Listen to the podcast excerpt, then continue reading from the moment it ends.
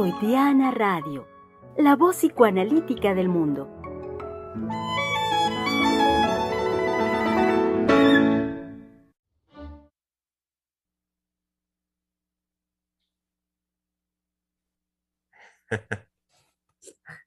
Freudiana Radio, la voz psicoanalítica del mundo, con, con sorpresas, con novedades, como ocurre permanentemente, les da una muy cálida y muy cordial bienvenida, querido público, este miércoles eh, a mediados de mes, miércoles 15 de junio del año 2022. Estamos aquí eh, en la oportunidad, como bien lo saben, el miércoles de volver a pensar. Eh, así es, es el, nombre de este, del espacio, particularmente del miércoles y donde, como lo decía hace un momentito, es posibilidad, es oportunidad, volver a pensar lo que hemos venido trabajando desde la semana anterior al respecto de la alegría y la tristeza. Em, dicho, como lo hemos insistido, no en una condición de, par de opuestos, como, como, suele, como suele considerársele social culturalmente, sino eh, manifestaciones en sí y por sí de, la vida afectiva de los seres humanos.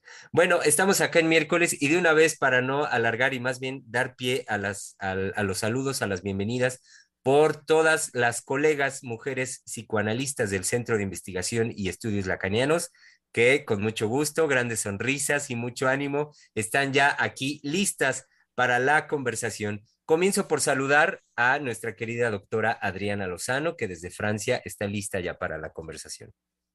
Sí, Germán, eh, definitivamente un volver a pensar. Eh, ayer, eh, en fin, a mí me gustó el programa, me pareció que habíamos abarcado de manera muy particular eh, la cuestión de la alegría. Y me hacía esta satisfacción que yo realicé ayer en el programa me hacía volver a pensar las cosas. Me hacía volver a pensar, yo decía, es curioso cómo la tristeza, cuando aparece toda una situación de, alegría, muchas veces la tristeza puede ser pues lo que más se arraiga en el sujeto, lo que más quiere quedarse, lo que más eh, insiste. Eh, cuando a veces la alegría, y quizá nuestra época, eh, la parte positiva, lo que quiere pretender es que ven algo bueno en la, en la alegría y que entonces se vuelve como una exigencia eh, confundida, como si pudiera ser un, un llamado para los demás. y en cambio pudimos terminar el programa nosotros diciendo, bueno, a veces la tristeza es un sentimiento eh, que nos cuesta más trabajo eh, desarraigar. Y volví a pensar esto y eh, dije, bueno, hay que hablar a qué estamos haciendo referencia, ¿no? Y pues sí, estoy volviendo a pensar una serie de cosas con respecto a todo lo que hemos trabajado desde ya la semana pasada y lo que hicimos ayer. Uh -huh. Así es, así es, doctora Lozano. Saludemos también, como buen miércoles, que ya está aquí con nosotros, a nuestra querida colega, la psicoanalista Val Valeria Reyes. Así es, buenos días. Eh, ahora estamos en una locación distinta, muy contentas. Eh, la doctora ya anda por aquí, ahorita viene, eh, pero creo que eh, escuchando el programa de ayer me hizo pensar eh, sobre todo esta alegría de la, doctora Lozano cuando ella comenta que este encuentro este, en su adolescencia, en la fiesta, el poderse mirar ella en la mirada de los hombres, creo que es algo muy valioso en el sentido de, sí, lo que decían ayer, de que a partir de los discursos de género y bueno, todas estas eh, posibilidades desde el discurso feminista, eso ahora está sancionado.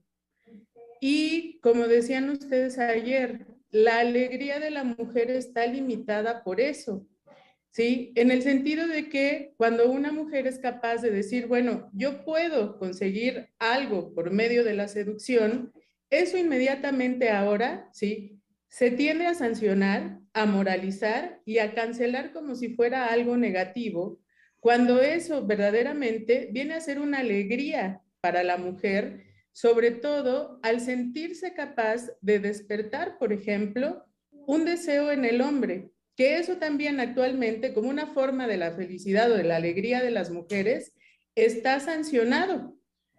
Entonces, me hacía pensar, ¿sí? Que esa forma de la alegría que se puede encontrar de eh, ser seductora, de ser femenina, de que la mujer pueda encontrar en todos esos recursos que le pertenecen una alegría, ¿sí? Ahora se tiende a cancelar.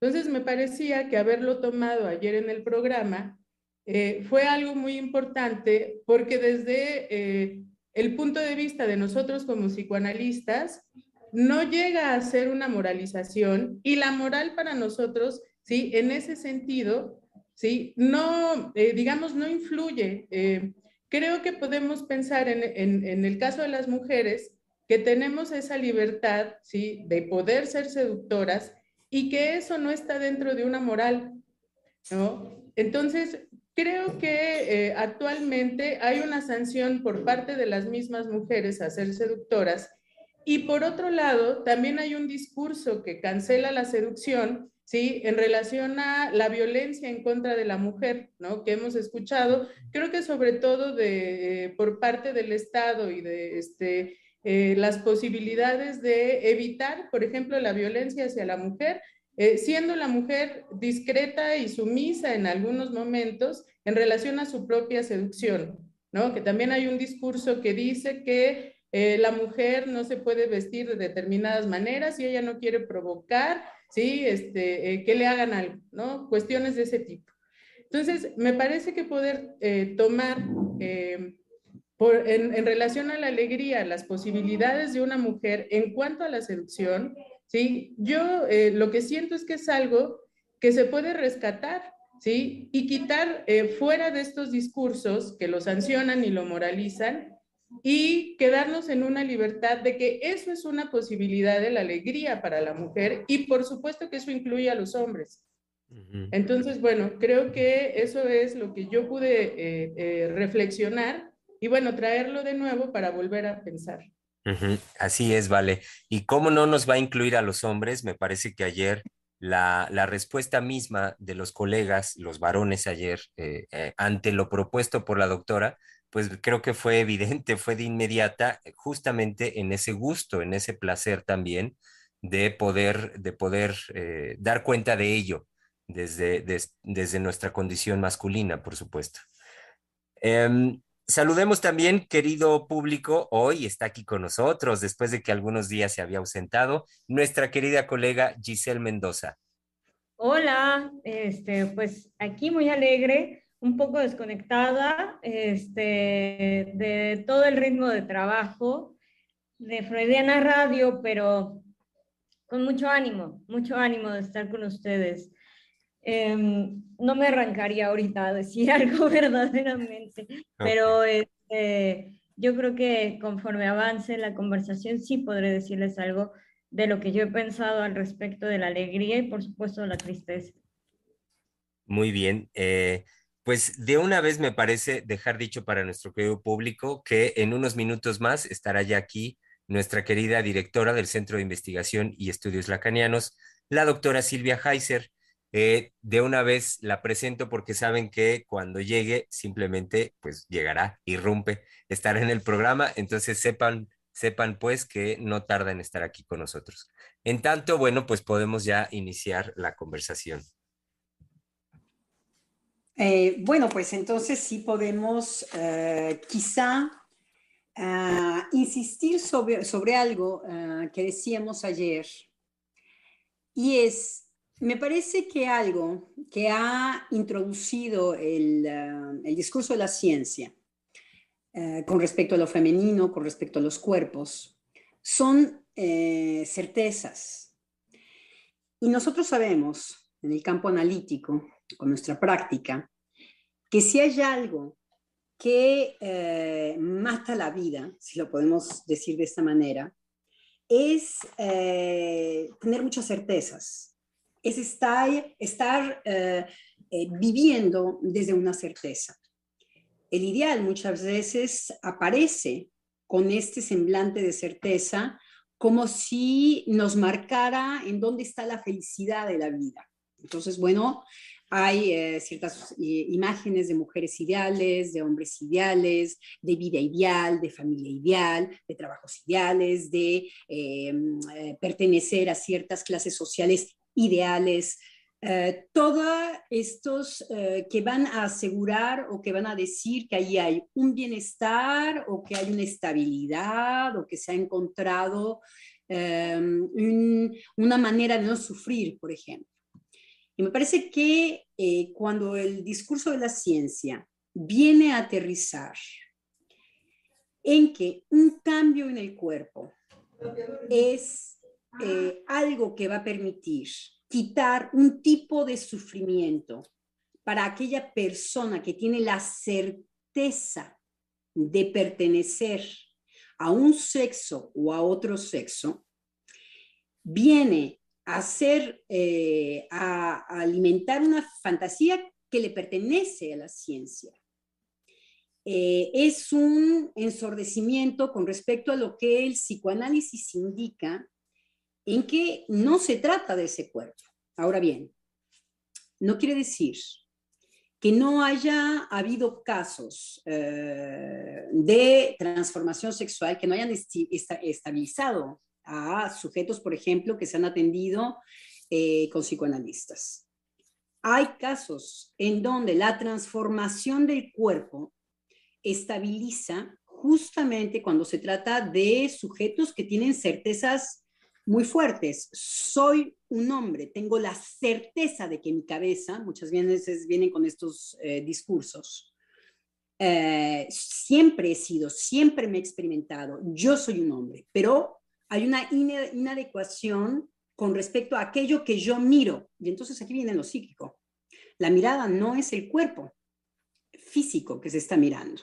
Es allí en donde a veces eh, operaciones sin, posibilidad de venir hacia atrás eh, han dejado al, sujeto eh, con, con, todo ese vacío que va a causar la falta de cumplimiento de esa promesa de felicidad que nos puede dar la certeza de que la tranquilidad va cuando lo que yo puedo imaginar se adecua a mi cuerpo físico. Entonces, todas esas alegrías que están prometidas por el, eh, por el discurso de la ciencia, en donde piensan que del cuerpo que se trata es del cuerpo biológico, es de una certitud que podemos localizar las alegrías.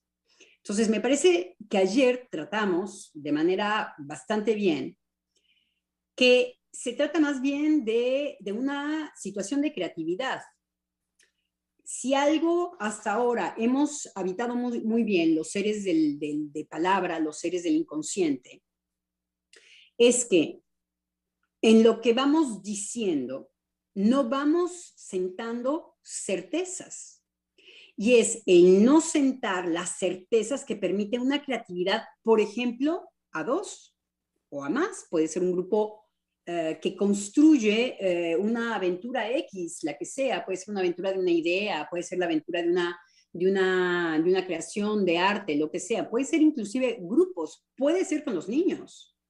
Puede ser estar en una relación con los niños, en donde no querer aterrizar a un niño en las certezas, entonces se puede viajar desde la fantasía, se puede y se puede crear algo en ese momento que crea alegrías particulares, pero la condición es que no se sujeta a una certeza. Pero tenemos que contar con que me parece que nuestra época, la época que se nos viene, la época de la locura, tiene que ver con, eh, con ciertas certezas y que estamos arrancando jubilosos y, creo que también puede ser un resultado del discurso, eh, del resultado del discurso de Lacan. ¿Por qué digo esto? Porque es Lacan que le dio a lo real una dimensión completamente otra que la realidad. Eh, para el psicoanálisis eh, de orientación lacaniana, eh, el real tiene que ver con algo muy íntimo y tiene que ver con cosas subjetivas. Ahora bien, eh, ¿en dónde podemos encontrar, y si es necesario, es una pregunta que les hago yo a mis colegas y que me hago a mí misma, ¿en dónde podemos encontrar el límite de esto? Porque es ahí en donde nos ponemos a delirar. Ahí en donde también somos los más creativos. Es desde el delirio en donde nosotros podemos crear eh, de manera eh, bastante florida lo que va a venir a accidentar todo lo que tiene que ver con la convivencia, con el viaje de lo subjetivo, van a ser las certezas y la exigencia de la certeza. Eh, entonces, me parece que nos podemos eh, cuestionar en cuanto a eh, lo que Lacan propuso al mundo, y es que si había algo que no era un real para un sujeto, era la realidad. Y entonces hoy hay una exigencia de hacer valer cada uno su propia realidad. Mm. Y decir, eh, mi, realidad eh, eh, es mi, mi, derecho a la felicidad, mi derecho a como yo lo veo y además, bueno, lo puedo inclusive sustentar en, en un discurso como el del psicoanálisis con orientación lacaniana, porque sabemos muy bien que si algo no es real para el sujeto, es la realidad. Entonces nos vuelve a hacer a pensar hoy, que es el día de volver a pensar, en donde se pueden encontrar los, los, eh, los límites de estas posibilidades elásticas de la subjetividad.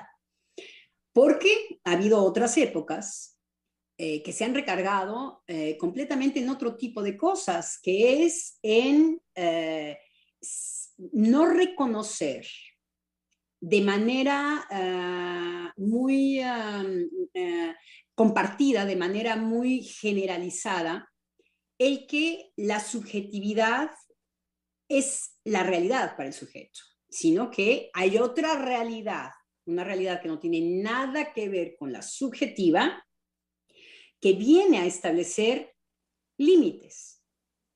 Entonces el ser humano siempre tiende a alejar eso, es un, reto, es hasta más sexy, se pone la cosa más sexy, pero causaba ciertas, hubo cierta estabilidad y ciertas armonías que eh, se podían obtener, como también ciertos dolores.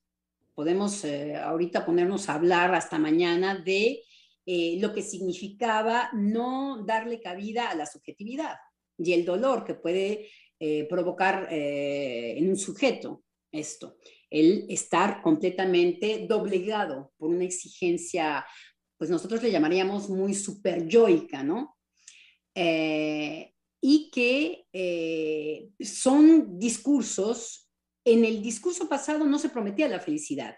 Me parece que el discurso de la ciencia está prometiendo cierto tipo de alegrías que se van a desfundar y qué vamos a hacer con eso.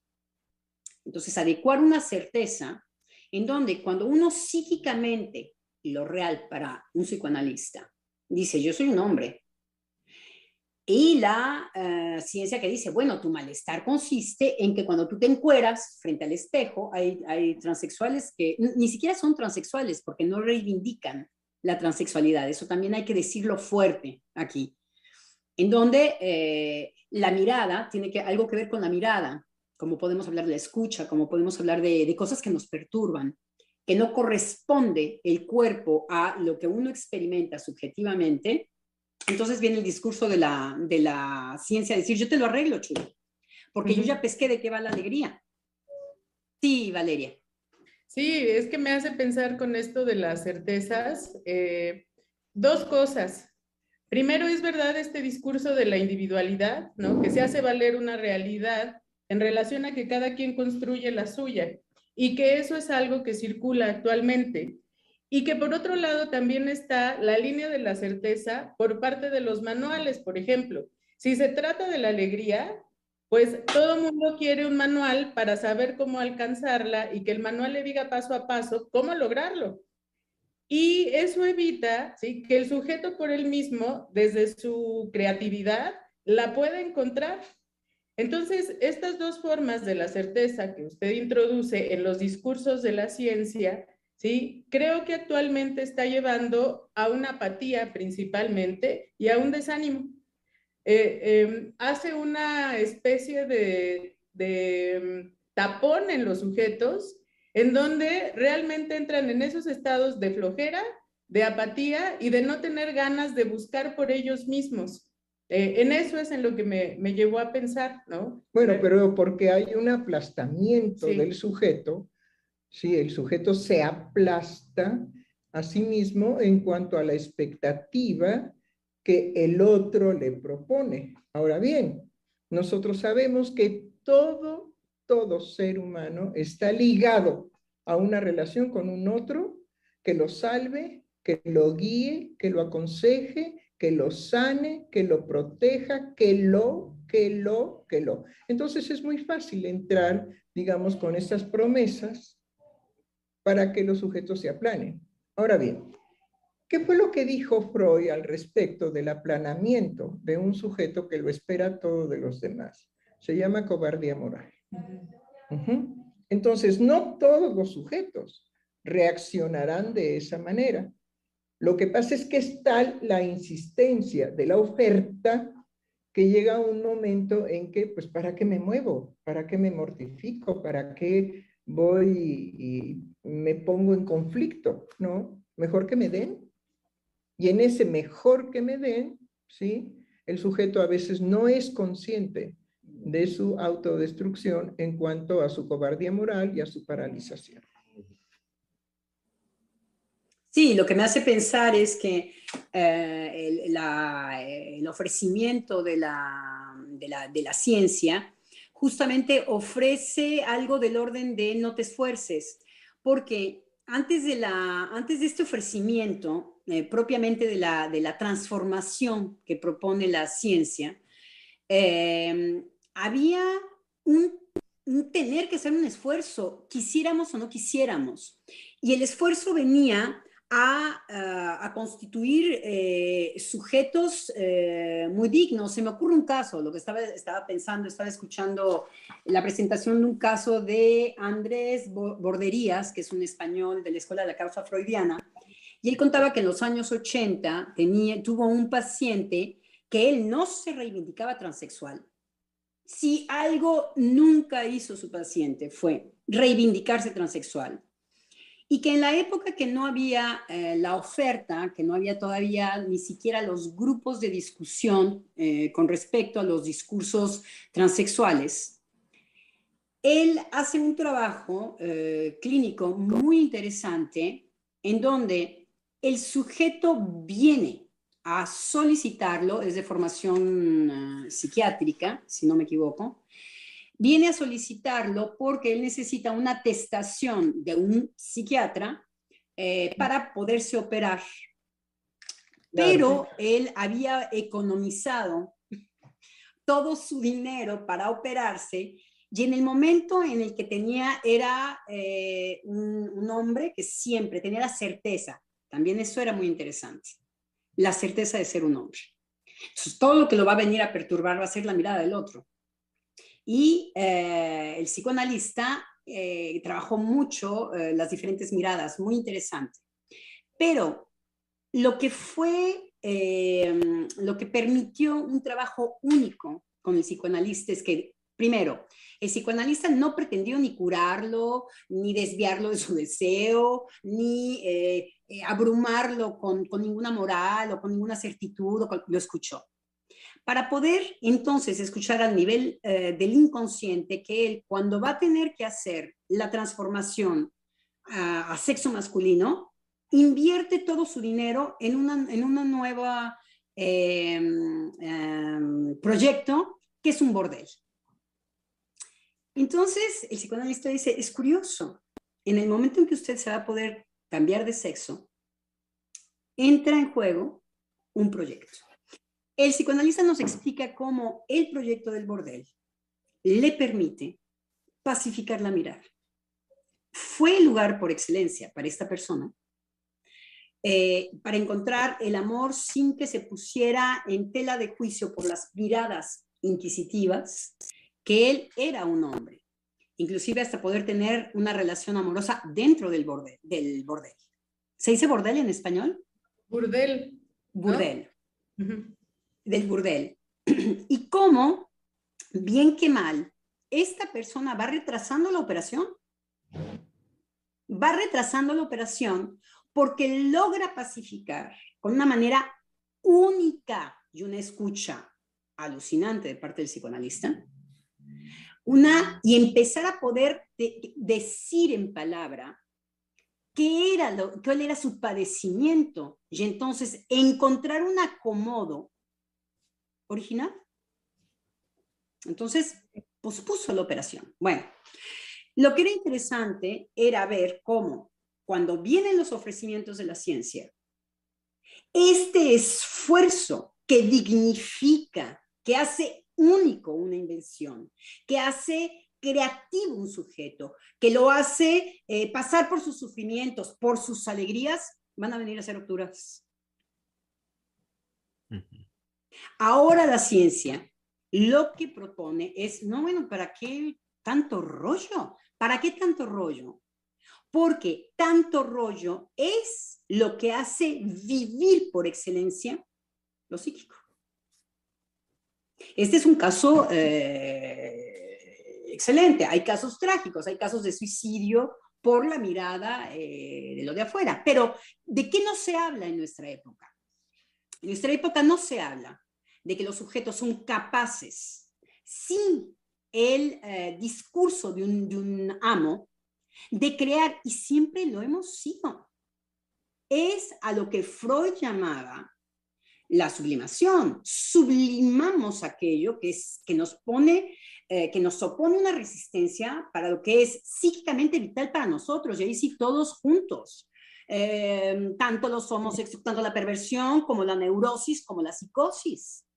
Pero aquí creo que lo que usted va señalando y que tendríamos que abrir mucho más de manera extensa, ¿sí? Es el poder de la mirada, ¿sí?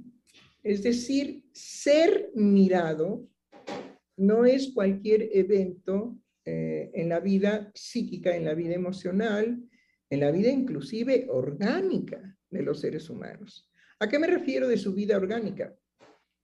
¿Cuánto tarda un recién nacido, un bebé que va avanzando, digamos, en su desarrollo, en mirarse los pies, en mirarse las manos, porque las mueve, las ve, pero no las mira. Entonces aquí creo que hay que nada más puntualizar que no es lo mismo el ver que el mirar. Y él fue capturado por el otro en su mirada. Entonces, lo que nunca se ve que nunca pudo resolver fue esa captura de él por la mirada del otro, porque por lo menos en el trabajo de analítico no se toma en consideración. Quiere decir que el poder de la mirada y de ser mirado es verdaderamente pertenecer de alguna manera a ese otro que me ha mirado. ¿Sí? Y esto es algo muy fino, muy delicado, de lo que tampoco se trata y casi no se habla y casi no hay estudios ni trabajos al respecto de cómo la mirada hace un efecto de posesión y de, y de desvalimiento, es decir, el, sujeto ahí se desvanece. Ahora, no todos los sujetos nos vamos a, a, desmayar, o, sí, o desvanecer más bien, a desvanecer por la mirada del otro. Pero ¿cuántas quejas hay por parte de las mujeres al respecto de las miradas de los hombres que las ven de determinada manera que se nombra lascivas, miradas lascivas. Y esas miradas lascivas, ¿sí? Son verdaderamente ofensivas para la mujer. ¿Por qué? Porque las convierte única y exclusivamente en una cosa, no objeto, ojalá fuera objeto, sino no las heriría, no, no llegaría a herirlas tan profundamente sino las convierte la mirada del otro sobre su cuerpo en cosa. Son lascivas, eh, bueno, lo lascivo se refiere más a lo sexual, pero lo que yo quiero señalar es que lascivas es pronunciar la ofensa de cómo el otro en su mirada ofende mi cuerpo. Hace de mi cuerpo una posesión de él con su mirar.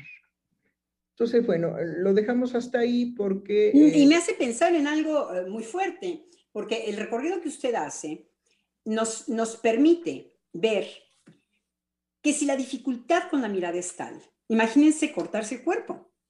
Imagínense que la oferta hoy sea transformar algo con respecto a, a la mirada si hay algo que se mira. Por eso decía, la, interrumpo, por, eso decía, por eso decía yo que el ser humano tarda en poder mirar su cuerpo.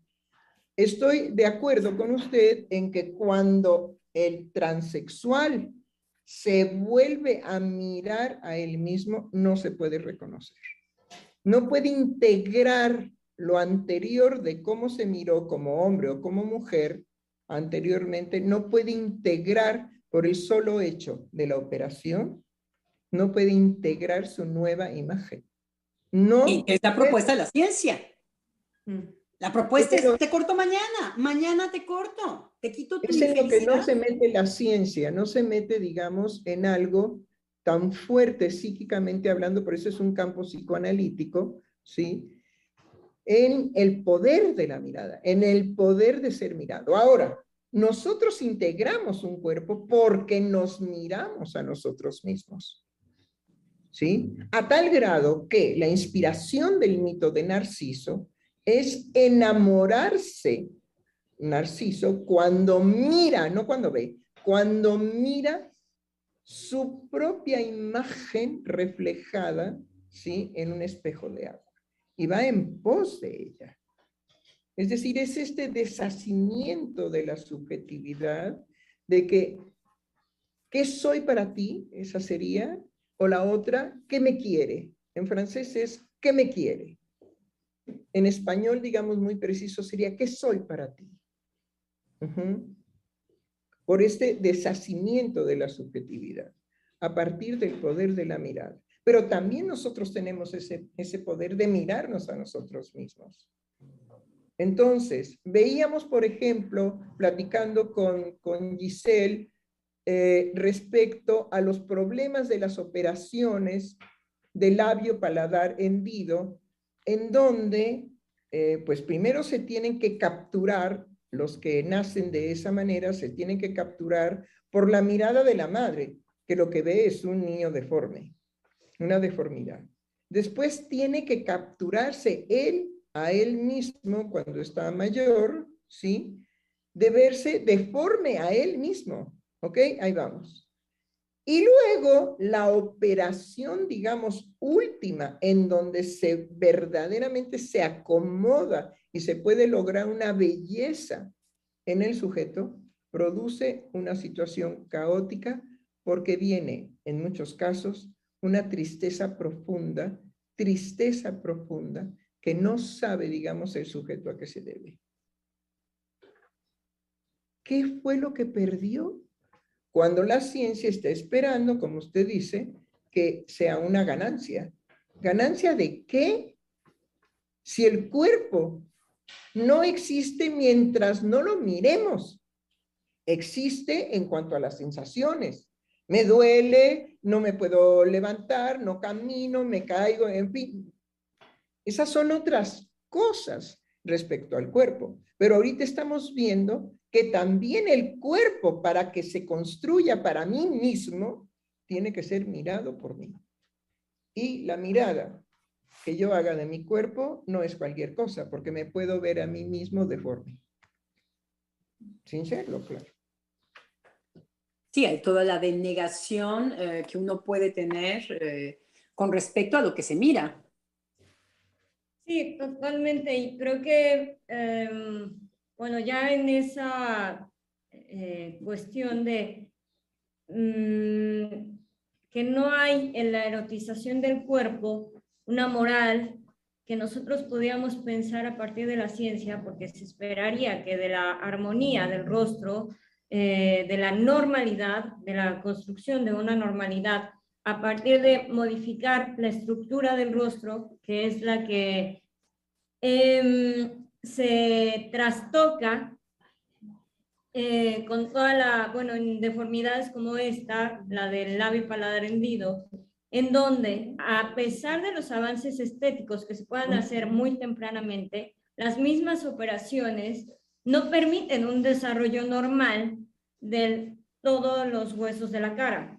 Entonces, eso mismo va perjudicando de alguna manera lo que, lo que por naturaleza vino mal, vino en una deformidad, ¿no? No, no lo corrige y tiene que ser corregido por una, por una cirugía que lleve bajo cortes eh, de hueso a una estructura normal.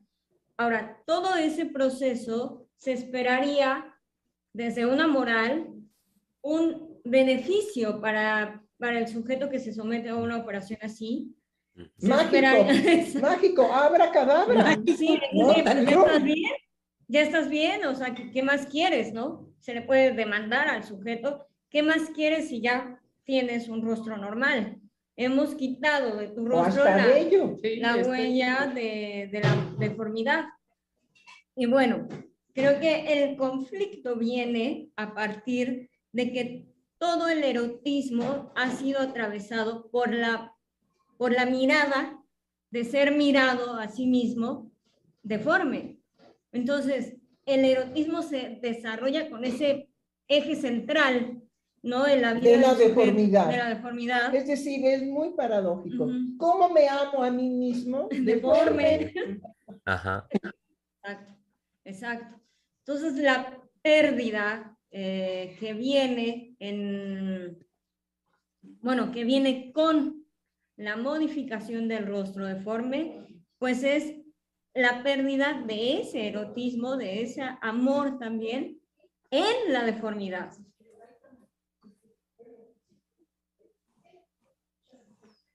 Sí, ya, eh, eh, con este tema de, la mirada, eh, aquello que ha sido siempre, la, la feminidad visita muy fácilmente la mirada para decir, no es esto, no es esto, no es esto, no es esto. Y que ahora con la pretensión de hacer grupos de identificación, es lo que vamos a dejar de cuestionar. La mujer se pinta el cabello. La mujer puede adelgazar o engordar. La mujer puede ponerse minifalda, una, una falda enorme. Mañana afro, hoy lacia. Eh, eh, me pongo pupilentes, me los quito cómo justamente lo que se está diciendo a través de todo esto es que la mirada está en otro lado y que no se acomoda. Y que hoy lo que me pudo haber eh, eh, dado una satisfacción, mañana lo dudo. Totalmente. Creo que entramos en, en, en, en cosas en donde no podemos atrapar más que caso por caso y que el sujeto dé cuenta de ello. Una cuestión ahorita que mencionaba usted, doctora Lozano, al respecto de la feminidad.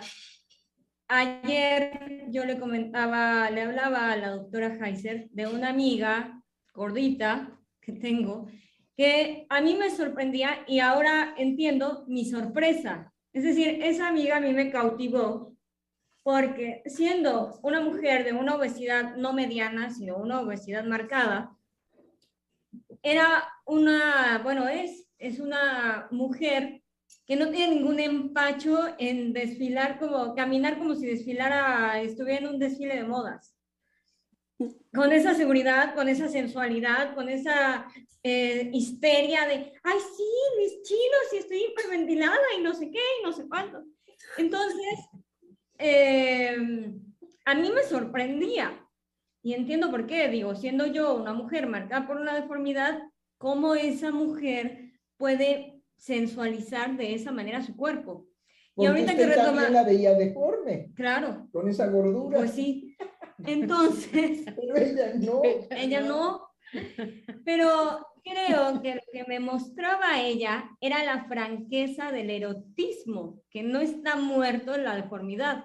Era lo que señalaba ahorita la doctora es, es como ella puede ser muy franca con la sensualización de su cuerpo. Y no es porque a nosotros no les acontezca, es que también puede haber en la mujer un ocultamiento de cómo ella sensualiza su cuerpo.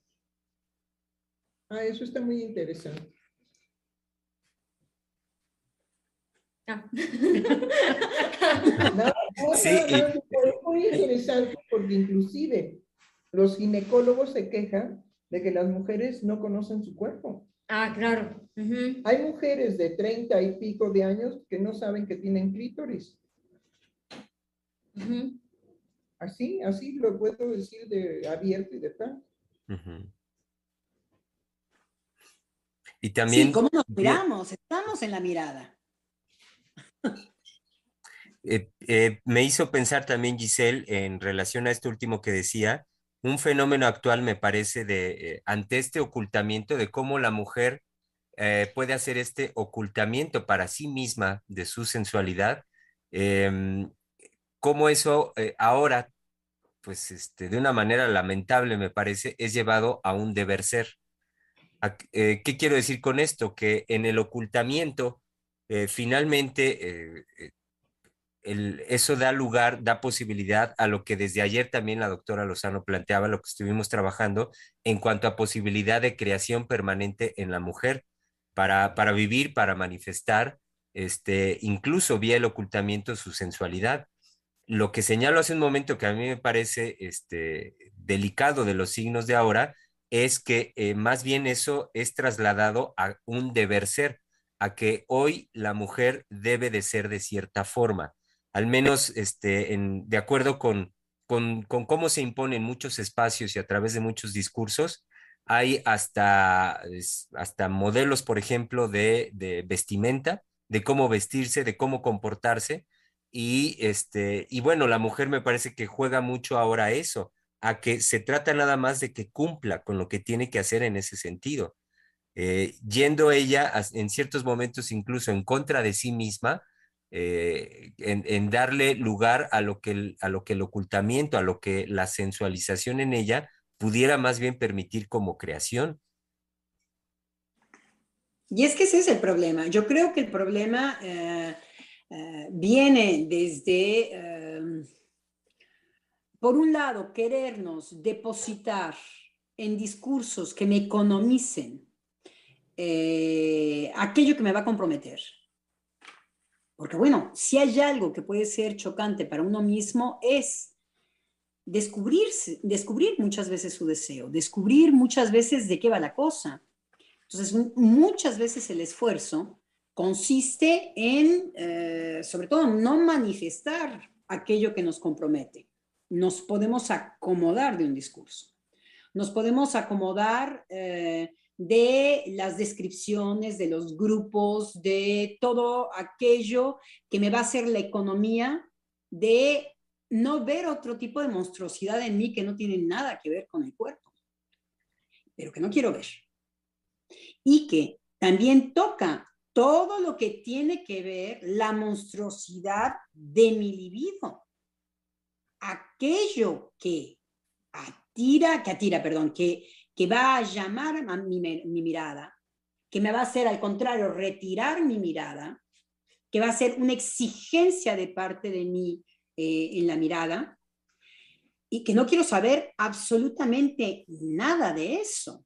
Esos son otro tipo de, em, eh, de, eh, de ocultamientos que van creo que hacer terrenos muy propicios para que eh, se nos dicte cuáles tienen que ser y cómo tienen que ser las manifestaciones de los grupos y de lo femenino y de lo masculino.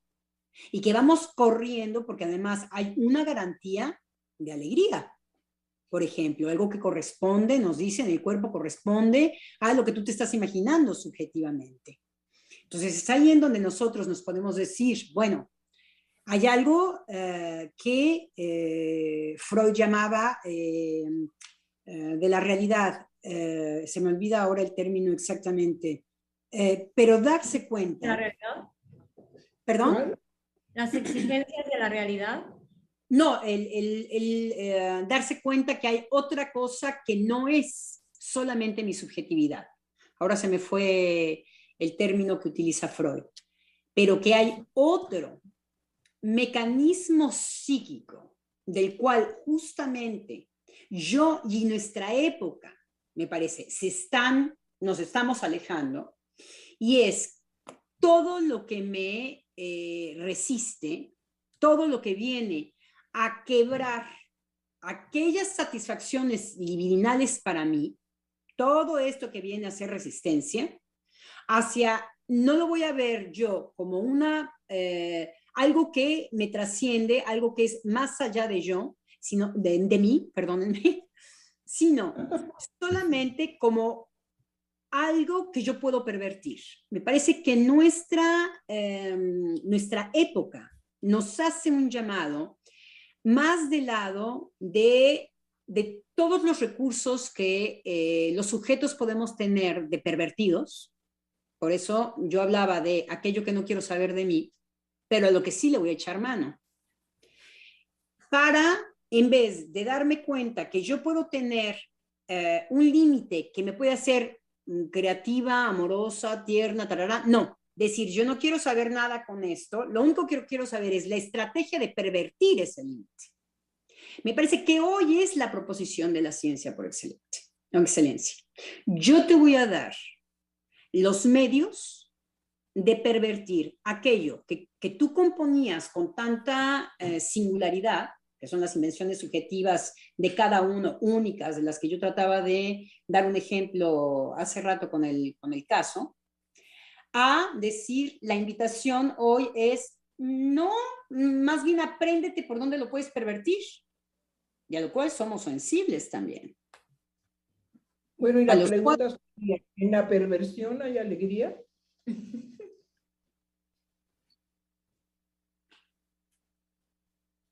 Exacto. Pues, yo, lo dudaría. No, no lo duden, no lo duden. Si seguimos a Spinoza, él define la alegría como una tendencia a la perfección. Y a la tristeza como una eh, perfección, pero menor que el de la alegría. Y en, en, otros momentos habíamos dicho, no me acuerdo, yo lo dije, eh, no me acuerdo en dónde, que construimos y creamos más cuando estamos tristes que cuando estamos alegres. Porque cuando estamos alegres hay una experiencia también de completud. Pero cuando estamos tristes es porque también algo falta. Algo nos falta. Y la dinámica psíquica es en función de que algo nos falte. Entonces, volviendo, digamos, a todo lo que hasta ahorita se haya dicho por nosotros, vemos cómo la ciencia entra en una experiencia fantasmática de yo haré que aquello de lo que tú te experimentas faltante no te falte. Yo te lo proporciono. Estaba yo viendo, digamos, bueno, generalmente nunca reviso. Perdóneme que insista, y no de cualquier manera. ¿Cómo? Pervirtiendo la ley eh, que me pone límite. Eh, pervirtiéndola no desde el lado moral, ojo, ¿eh? Ah, ¿sí, no? Porque puede sonar muy moral y se va a pervertir esta ley que está tan bien hecha. No, no, no eso, sino que... Porque no, la perversión, bueno, entonces hay que dejar claro que la perversión es una forma de satisfacción erótica. Ya, con eso se quita la moral. Exactamente. Cuando hablamos los psicoanalistas de perversión, hablamos de una satisfacción erótica intensa que lleva al sujeto a me vale madres todo, yo mi vicio, yo, mi costumbre, yo, mi satisfacción autodestructiva. A eso llamamos la perversión. ¿Sí? Es decir, porque lo que se supone con, este, con el principio de placer por parte de Freud, lo que se supone es que le pondría el principio de placer un límite a la pulsión de muerte, es decir, a la pulsión que se enfoca a la autodestrucción como placer erótico. Ah, e, esa es la perversión de la cual hablamos. Sí, entonces es el modo de hoy. Lo que quería eh, subrayar es que no es cualquier modo, porque el ser humano siempre, ah, siempre se ha enfrentado a que eh, las cosas no están acomodadas a su fantasma, no hay relación sexual, eh, a que, no, está, el mundo no está acomodado a mi locura.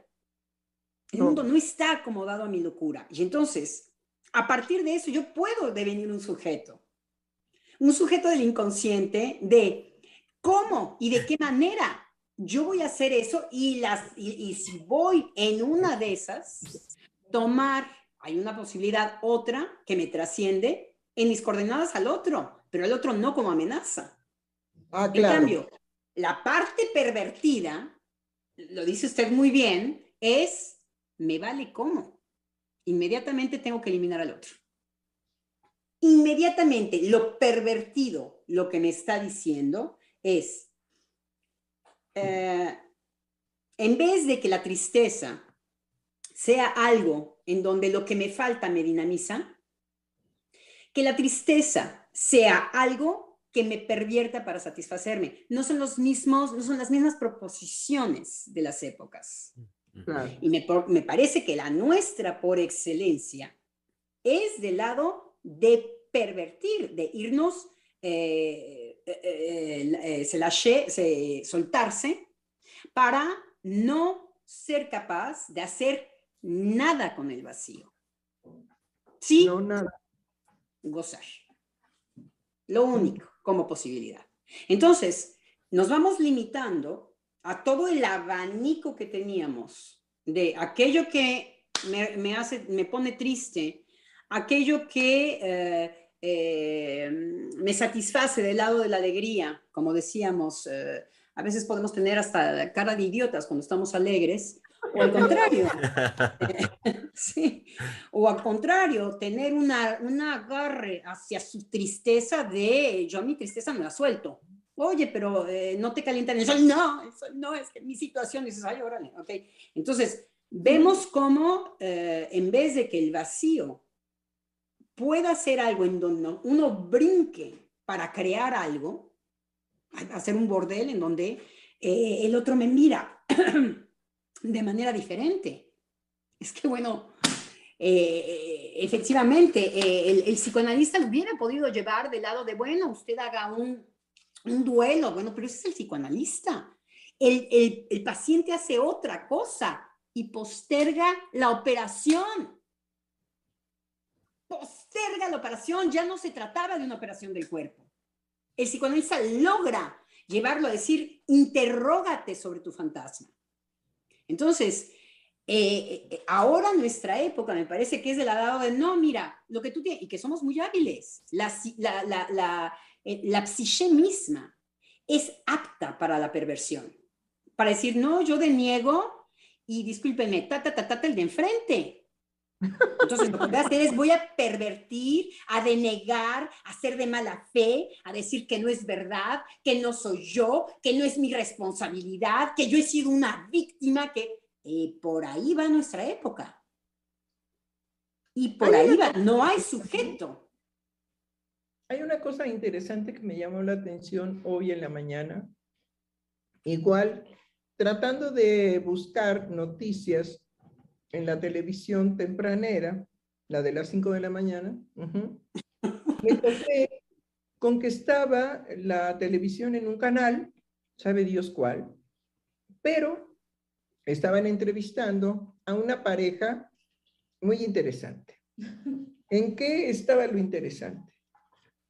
Una parte de la pareja era una mujer normal, común y corriente.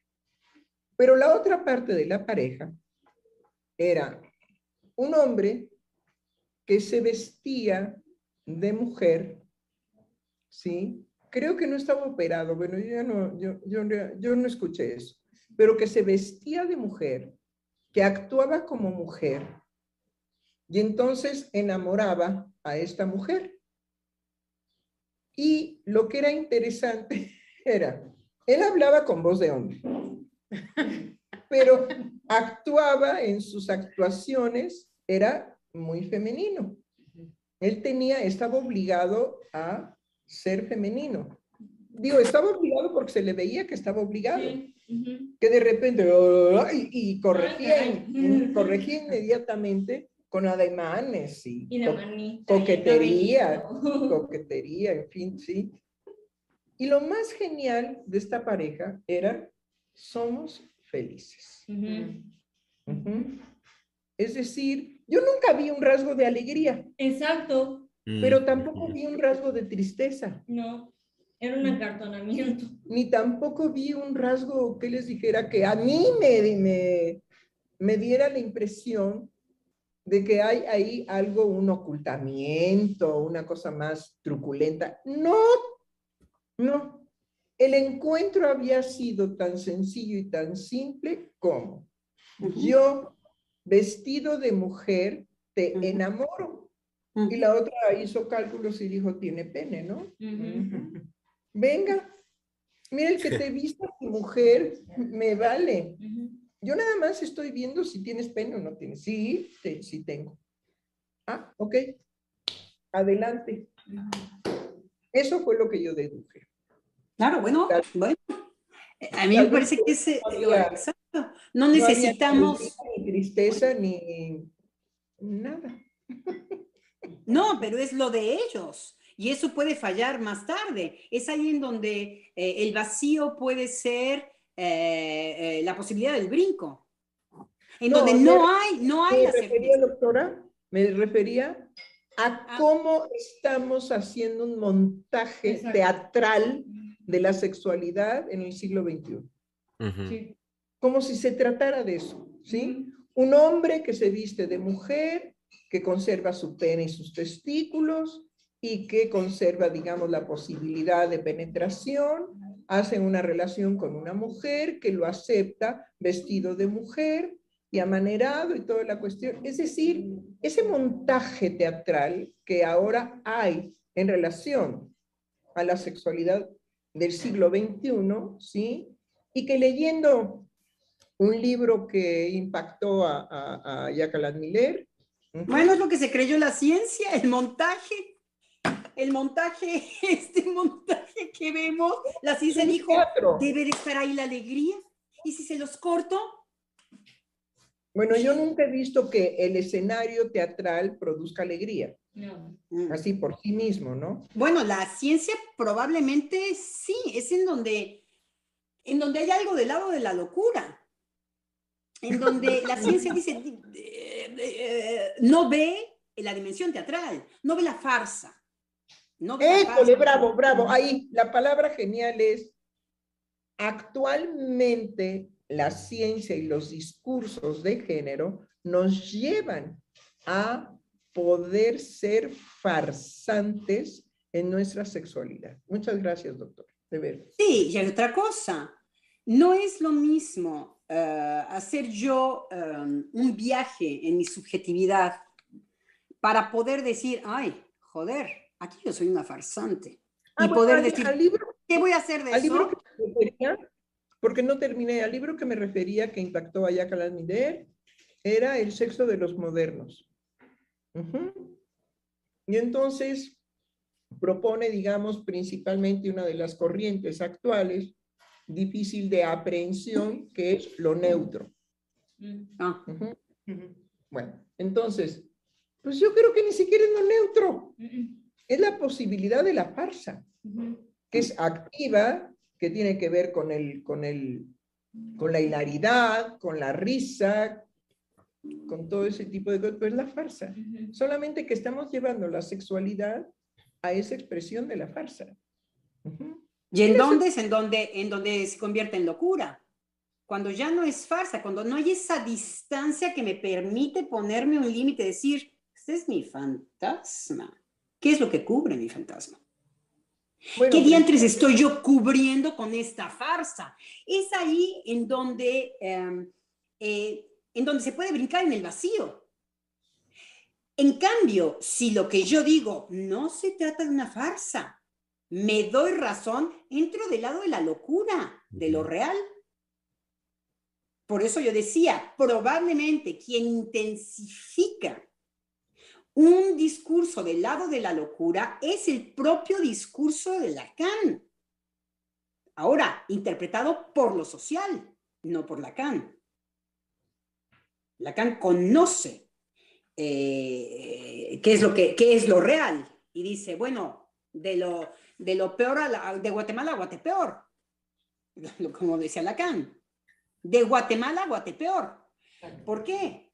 Porque si nos vamos a inyectar la perversión, la, esto no es una farsa, esto no es una farsa, esto a mí no me pone un límite, esto a mí no me cuestiona, esto es, porque además no importa que no sea. Lo real es lo que digo. Entonces, bueno, es la locura, ¿no? A mí me parece que hay algo que tenemos que hacer los psicoanalistas, es relajarnos en introducirnos a la farsa actual de la sexualidad humana, pero relajarnos. Porque creo que a veces estamos muy atemorizados de las consecuencias, como usted dice, en la locura, mm. y andamos muy atemorizados de que de pronto el mundo o todo el mundo se vuelva loco. Bueno, afortunadamente Lacan dijo todos estamos locos. Ajá. Él se refería algo muy profundo y muy singular. Y era verdad, no se equivocaba. Pero creo que en la actualidad, desde el evento, digamos, con la señora esta, ¿cómo se llama? ya que siempre se me ah, olvida. Paul Beatriz Preciado. Exactamente, sí. Paul Beatriz, ¿qué? Preciado. Preciado, creo que desde que llegó y se burló de todos los psicoanalistas, tres mil y pico psicoanalistas ahí reunidas, creo que definitivamente fue como una alerta y creo que hay que tomar el toro por los cuernos, indudablemente, pero creo que también debemos de relajarnos en cuanto a mirar la farsa a dónde puede llevarnos a todos, a los psicoanalistas y a los no psicoanalistas, ¿sí? En cuanto a una preocupación exacerbada de la, locura en puerto, en puerto, ¿sí? Eh, creo que tenemos que aligerarnos y volver, digamos, a pensar en que las posibilidades de transformación de su circunstancia de los seres humanos es uno por uno. Y de eso no somos dueños los psicoanalistas. Es de uno por uno. Ahora bien, eso tampoco que no nos lleve a la esperanza, sí, ingenua de que, ah, bueno, pues viva la Pepa, pues ya se pondrán uno por uno en su farsa sexual a resolver sus vicisitudes. No, creo que el discurso psicoanalítico es por lo menos decirle al otro, oye, sí, ah, si das un paso más, eh, te vas al precipicio. Claro, si tu deseo es irte al precipicio, no hay ningún problema. Pero, ajá, cuando vemos que de manera masiva los jóvenes se van uno detrás del otro al precipicio, sí es doloroso. Definitivamente sí, a mí por lo menos sí me duele. ¿sí? Pero creo que yo pretendo aligerarme en cuanto que no vea en la farsa que han hecho de la sexualidad humano, humana, ¿sí? una preocupación desmedida por lo que está, digamos, en el horizonte, la psicosis. Y bueno, pues no sé, tendremos que aprender a vivir en un mundo de psicóticos, como hemos aprendido y estamos aprendiendo a vivir en un mundo de transexuales, ¿sí?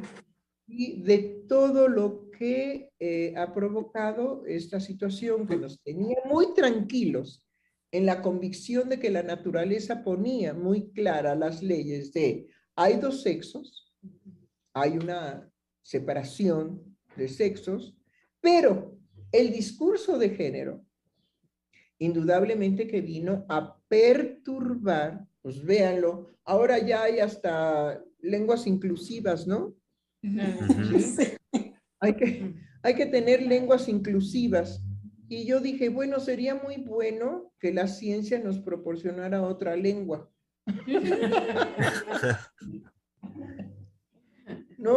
como, como ahora, digamos, vi también un, un, este, un video en donde la posibilidad de agregar un dedo, ya no tener cinco, sino seis dedos, ajá, porque ahora ya se puede, por medio de la robótica, agregar un dedo más. Claro, escogieron el meñique. Yo digo chiquito por tramposo, ¿no? Pero la, la, situación real es que, pues sí, a lo mejor este, inventamos que nos salga, digamos, en la espalda un espejo porque es lo que nunca nos vemos, ¿no? Claro. Uh -huh. Entonces, podernos ver por atrás y vigilarnos, ¿sí? En que nuestro trasero pertenece a la mirada del otro. Uh -huh. Uh -huh. Eso es terrible. Eso es terrible. Saber eso, que nuestro trasero, toda la parte trasera, pertenece a la mirada del otro.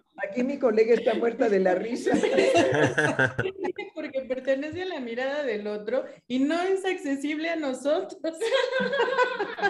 Uno no sabe cómo se ve de atrás. No, pero uno sí puede voltear y decirle al pobre hombre que ahora tiene que temblar porque lo puedo demandar. ¿Qué me ves? ¿Qué me ves, imbécil? ¿Qué me ves?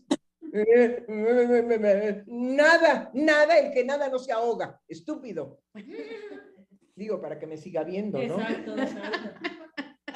Claro, porque las miradas sensualizan. Uh, bueno. No, yo estoy totalmente de acuerdo con, uh, con esta preocupación uh, que podemos tener por estos discursos. Lo que pasa es que eh, lo que puede ser eh, muy invasor es cómo eh, ha sido in, eh, instrumentalizado el psicoanálisis. Si bravo, es el psicoanálisis. Bravo, bravo, ahí deténgase, doctora, por favor, porque mire, lo bello de usted es que lanza unas frases, ¿a poco no? Uh -huh. Todas Ajá. unas frases exóticas, Ajá. Sí. Y no nos detenemos porque como para usted son propias y muy, muy muy propias y muy sencillas de decir, uh -huh. pero esto que usted acaba de decir, esa es la preocupación de la posibilidad de que los psicoanalistas en conjunto caigamos en una perversión del psicoanálisis y abandonemos el filo cortante de la verdad psicoanalítica. Uh -huh. Eso sí, eso sí nos pertenece para estar, digamos, preocupados por eso. Porque viene en carrera loca. Podemos decir, a mí el Congreso último de la Asociación Mundial de Psicoanálisis me decepcionó. Sí. Los trabajos eran minúsculos, pobres, sin ánimo. No había, digamos, aquella eh, eh, ¿cómo se llama? Ebullición. Aquella ebullición uh -huh. de otros congresos era verdaderamente miserable la salita, todo era precario, todo era feo, todo era, digamos, poco vivaz, ¿sí? Y los trabajos, pues, muy endebles. Cuando la mujer existe, y entonces, pues, lo único que nos dejó de cuando la mujer existe es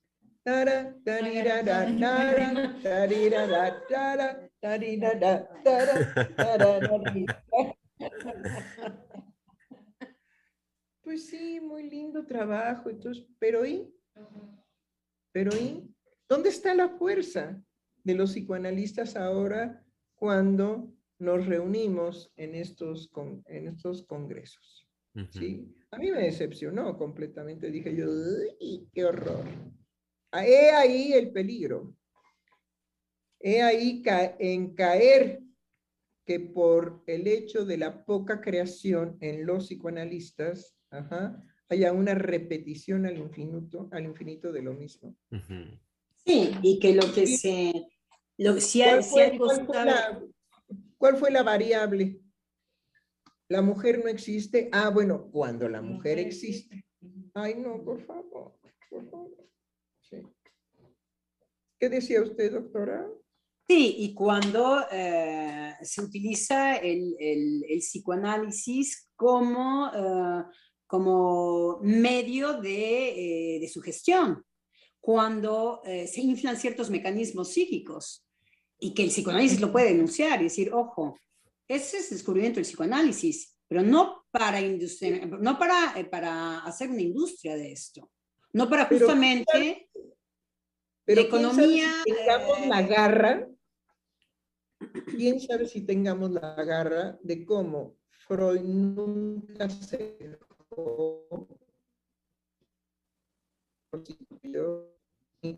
se está cortando, también conmigo se está cortando. Sí. doctora, se está cortando. Va a tener que repetir, doctora, se, se cortó. Sí, su señal se debilitó, doctora. y se paralizó. E, exactamente. Nos dejó así. Ajá. Sí, nos dejó en vilo. A ver si así ya se escucha. A ver, ahí Sí, los, sí, eh, ya parece que eh, los escuchamos mejor, doctora. No. Parecía que sí, pero. Bueno. Yo. Ah, ah, qué pena. No, uh. sí fue cortón tal cual. Sí. Ok. Ah, ya, ya, vienen de vuelta. Hacer, eh, referencia era a no, lo único que ojalá tengamos la garra que tenía Freud porque nunca vendió su creación a nadie. Y conste que era judío. Pero también ojalá tengamos la tenacidad, el berrinche, el capricho y el carácter horrible de Lacan para tampoco cejar en que la creación permanente es lo que nos lleva a la experiencia permanente del vacío. y, pienso en esta línea de lo que decía la doctora Lozano hace un momentito, de lo delicado de la instrumentalización, es cuando, eh, como ejemplo que a veces ocurre en, en los congresos, justo es cuando el psicoanálisis se vuelve lacaniano. Y lo digo en el sentido de, repetir y repetir y repetir y repetir lo, lo creado, porque pues en Lacan es creación, lo creado por Lacan como instrumento. Y, y, y, transmiten en muchos de sus trabajos que Lacan en, en, ese sentido pues tendrá siempre la respuesta para, para todo lo que venga. Entonces ellos mismos en, este, en esto que digo, ser lacanianos, eh, van en contra del espíritu mismo de Lacan en cuanto a favorecer permanentemente la creación, en cuanto a parir con una creación. No, sí, ya en la, en la época de Lacan ya se quejaba él también ajá, de sus escuchas, en donde lo iban a escuchar para repetirlo al infinito. Sí, y esta otra eh, instrumentalización que es la de la economía, la de las finanzas. Eh, quiero decir, si nosotros sabemos... Entonces, ¿cuál sería la alegría y la tristeza para los psicoanalistas en este momento que nos toca vivir? Para que hablemos de nuestra alegría y de nuestra tristeza. Es que yo creo que no, no habría una general, ¿no? Usted piensa que sería un... No. no, no, no hay una general, pero entonces hay que pensar en ello en que volvamos a plantearnos cosas que nos mantengan precisamente en una tristeza creadora para poder disfrutar de una alegría trascendente.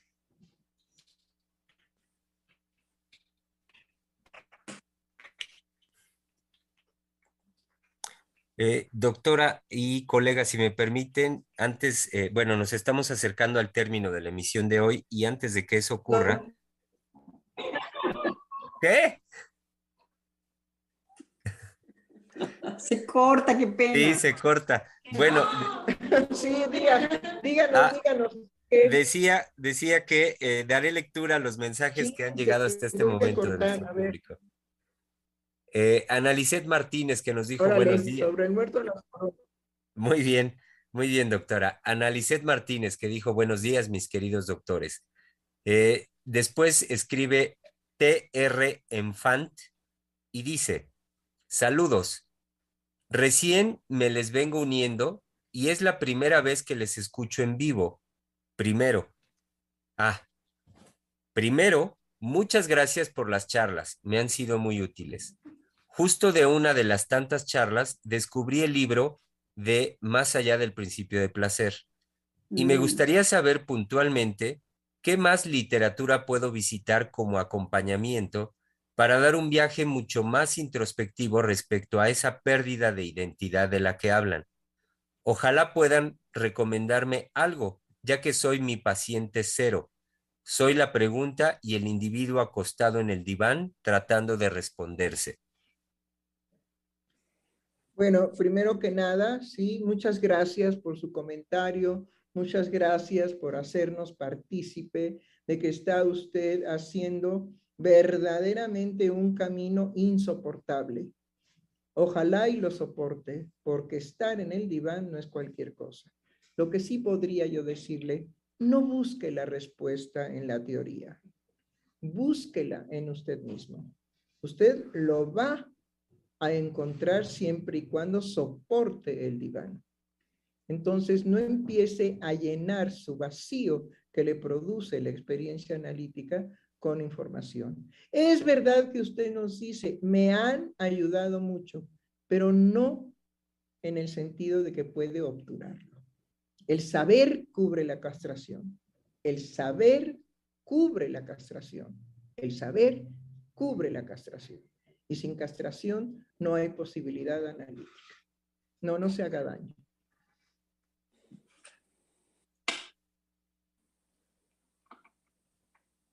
Ah, ahora Germán, no sabemos si, si hay más comentarios. Sí, sí, sí, sí. Eh, miren, acá está otro, permítame. De parte de Lidia María Molina, que nos dice, buenas tardes, ahora que mencionan la farsa, me recuerdan a un amigo gay que hace tiempo platicaba que se había ligado a un chico transexual, biológicamente mujer. No puedo decir mucho al respecto porque me cuesta entender, pero la pregunta, como lo elaboraba mentalmente, ¿cómo hacía posible la relación sexual si no había un órgano? Está fuera de mi pero comprensión. Pues hay imaginación, hombre. Acuérdense que no hay posibilidad de que la masturbación sea efectiva en cuanto a poder alcanzar masturbatoriamente una satisfacción si no hay fantasías, fantasías eróticas.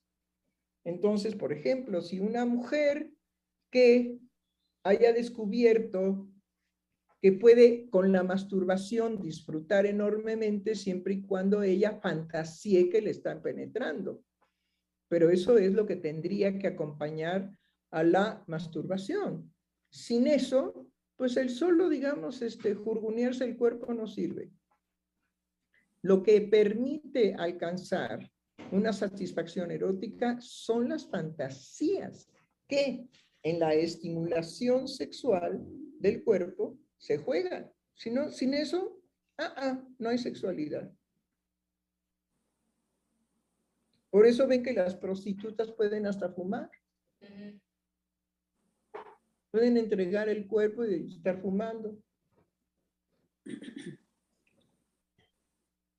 Y los señores estos que bailan y se bajan el calzón y les ponen billetitos ahí en los calzones, pues, lo único que pueden tocar y tocar y tocar y tocar pues, es, miren, miren lo que tengo aquí, un bultito gozoso.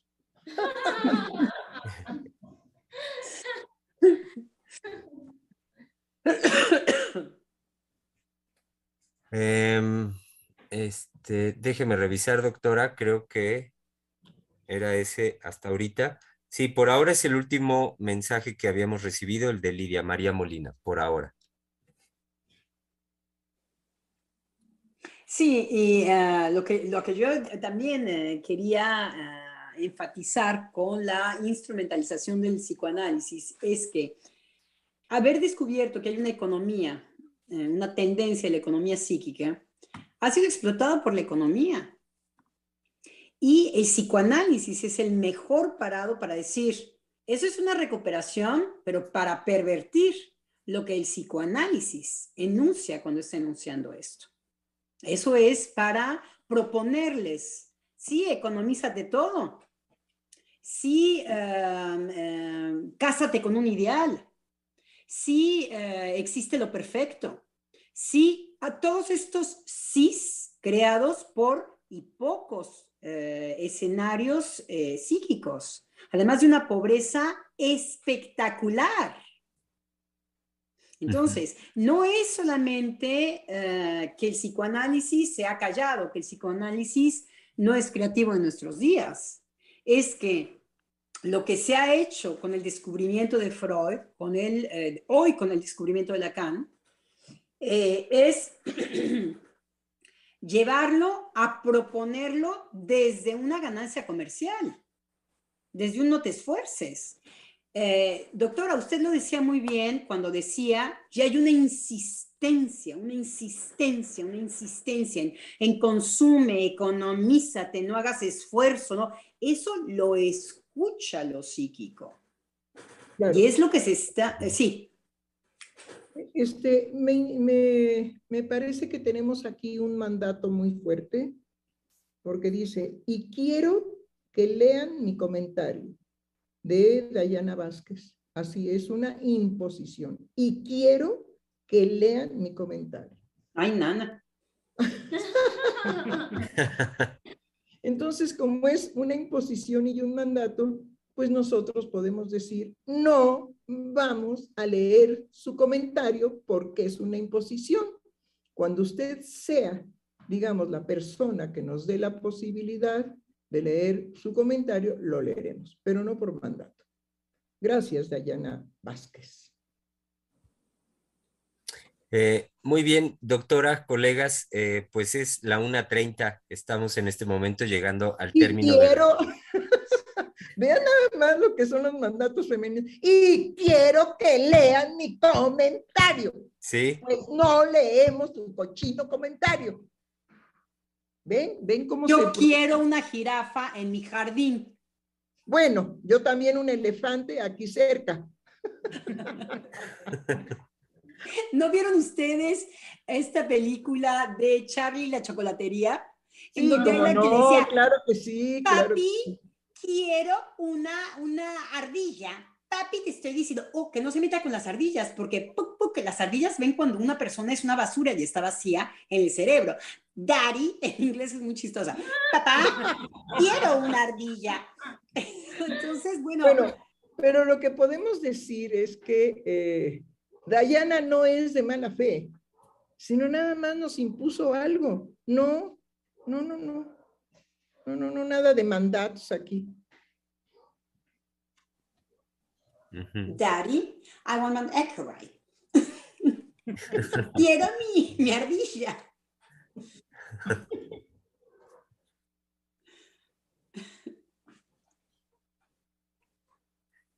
Pues sí, decía hace un momento, doctora, colegas, que estamos llegando al término de la emisión, em, convocando, por supuesto, a nuestro público para que nos, nos sigan, para que sigamos en la conversación, eh, que es el día de mañana jueves, corresponde por la tarde, y es la oportunidad de poner psicoanálisis al día.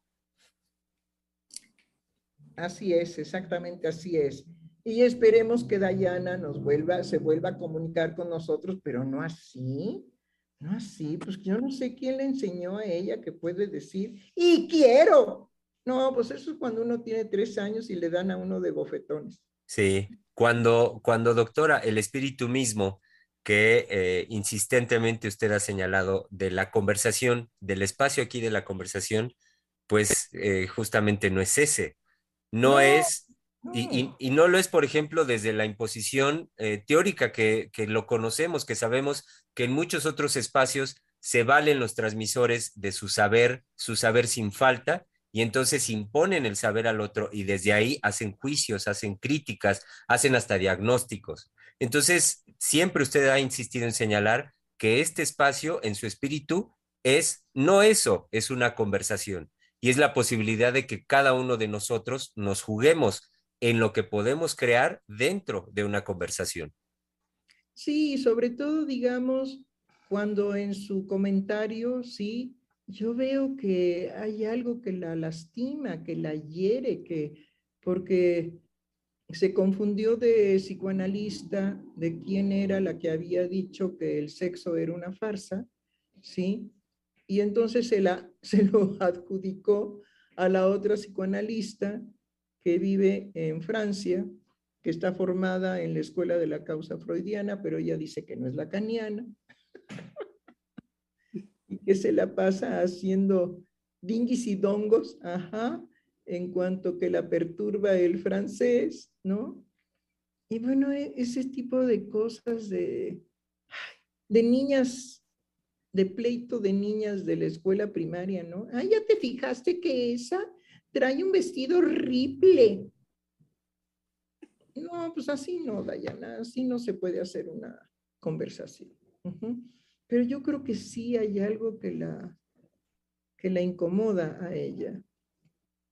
Ni modo, bueno, pues ni modo. Pero esa imposición de, y quiero nombre, no me cuentes, chucha. Como usted decía, mi querido Germán, no, se trata de una conversación. Y no se trata de descalificar ni de decir yo tengo el menú para calificar al otro, yo sí sé lo que es caso por caso y yo sí sé lo que es ser lacaniano. Ay, ay, ay, ay, ay. Ese es el peligro, digamos, en México de cómo se ha penetrado la obra de Lacan. Crea este tipo de sujetos ¿sí? Que se envilecen y se envenenan, porque pues tienen una idea, una idea de la cara, ¿sí? Muy particular, como muy mexicana. Pero válida, válida, ¿por qué no? Estamos en la posibilidad, ajá, de que le damos soporte a todas las vicisitudes que la vida nos pueda presentar. Lo que pasa es que no con todas nos vamos a quedar, sí, padeciendo. Las vamos a transformar. Pues muy bien, doctora. Entonces, eh, pues concluimos, concluimos por hoy. Eh, y, y, claro, pues como decía hace un momentito, para reencontrarnos mañana jueves. Mañana jueves y después de ello, claro, la semana entrante también. Bueno, sigue aquí nuestra compañera Dayana Vázquez. Yo creo que sí tiene necesidad de conversar, ¿sí? Pero sigue en el mismo, en el mismo tono. ¿Y a usted quién le enseñó a decirle a su nieta, tú, eres, tú no eres una princesa? Ay, ay, ay, ay, ay, bueno. Mire, hace mucho tiempo que yo viví muy feliz con mis papás, ¿sabe por qué? Porque no me regañaban.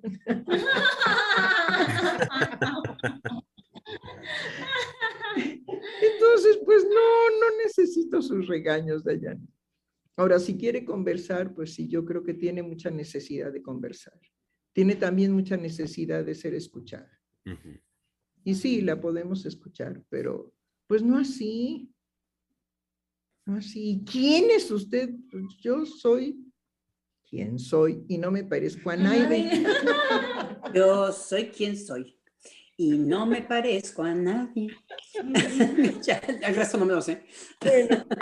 qué, lástima que la hayamos perdido, digamos, en, en estos comentarios berrinchudos, patalones de pataleta, de, y, sí se ve que ella considera que tiene derecho a regañar. ¡Qué barbaridad! Bueno, pues despidámonos. Y ojalá Dayana, si tiene necesidad de conversar, ¿sí? Podemos conversar, pero no así, no así. En primer lugar, no vendemos chiles ni jitomates en la Merced. Y no, no conversamos a jitomatazos. Muy bien, pues ya nos despedimos. Hasta mañana. ¿Y mañana, qué hora es?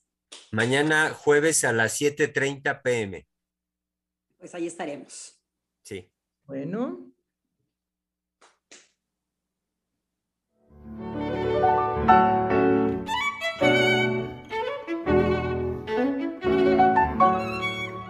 Freudiana Radio, la voz psicoanalítica del mundo.